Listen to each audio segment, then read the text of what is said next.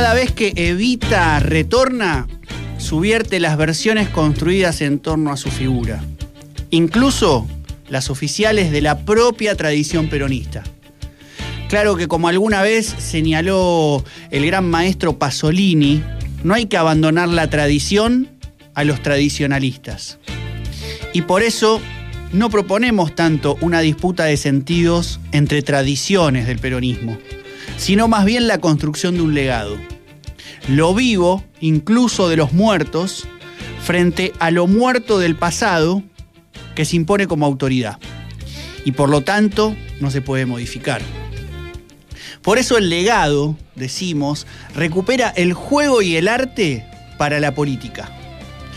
Un juego y un arte puestos a jugar con una evita con pañuelo verde, o diversa, o piquetera, ¿por qué no?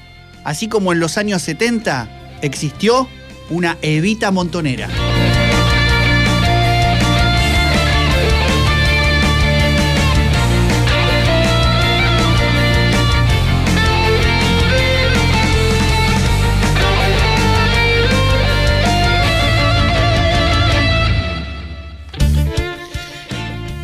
Incluso antes, en las vísperas de la ofensiva de masas por construir una patria libre, justa y soberana, nuevamente, John William Cook había planteado en 1965, en aquel emblemático encuentro de la CGT realizado en Bahía Blanca, que no se podían proyectar más los 26 de julio como un día de misas recordatorias. Decía Cook, entre lágrimas, suspiros y desmayos sino que había que proponerlos en su significado político concreto, como, insistía el bebé, problema revolucionario, como, decía el gordo, proyección, y no como figura histórica detenida. Por eso podría decirse, y decimos aquí, en este episodio 19 de la parte maldita, que no hay placas ni ceremonias en esta evita que reivindicamos para reescribir la historia. Por eso hoy, en este episodio 19 de este programa de filosofía y rock, de radiográfica, vamos a invocar a Leónidas Lamborghini, quien en 1972, en su incendiario, poema Eva Perón en la hoguera, que tanto me gusta y que tanto recomiendo siempre leer, insiste en las reescrituras.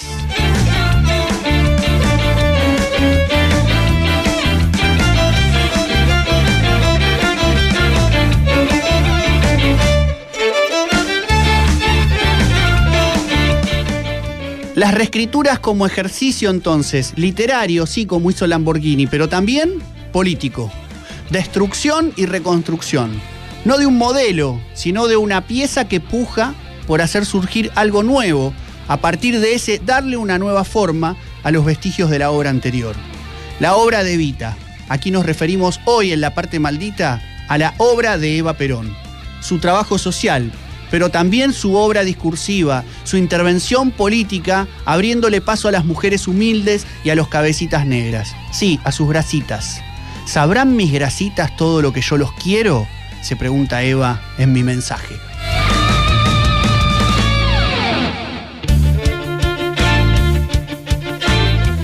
Las reescrituras no tranquilizan, claro, porque aquietan las aguas de las y los conformistas.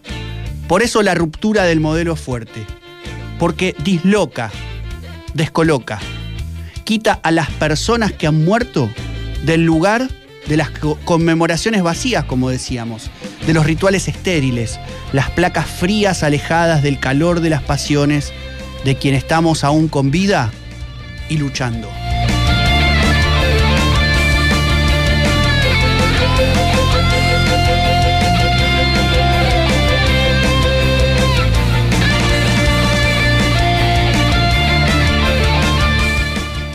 Esa tradición, la que hace de la repetición de lo pasado la fuente de autoridad presente y cuyo método por excelencia es petrificar todo lo que nombra, no nos sirve.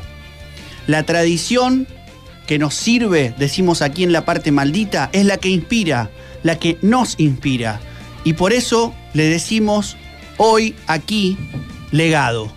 Pero el legado o la tradición plebeya o como lo quieran llamar, lo que nos interesa destacar aquí es esa relación con el pasado que tiene como importancia central el mensaje, un mensaje, mi mensaje, diría Evita, el que hoy, a través de las reescrituras, nos posibilitan combinar temporalidades diferentes. Evocar el mito, que conjure el fetiche, mixturar lo viejo con lo nuevo.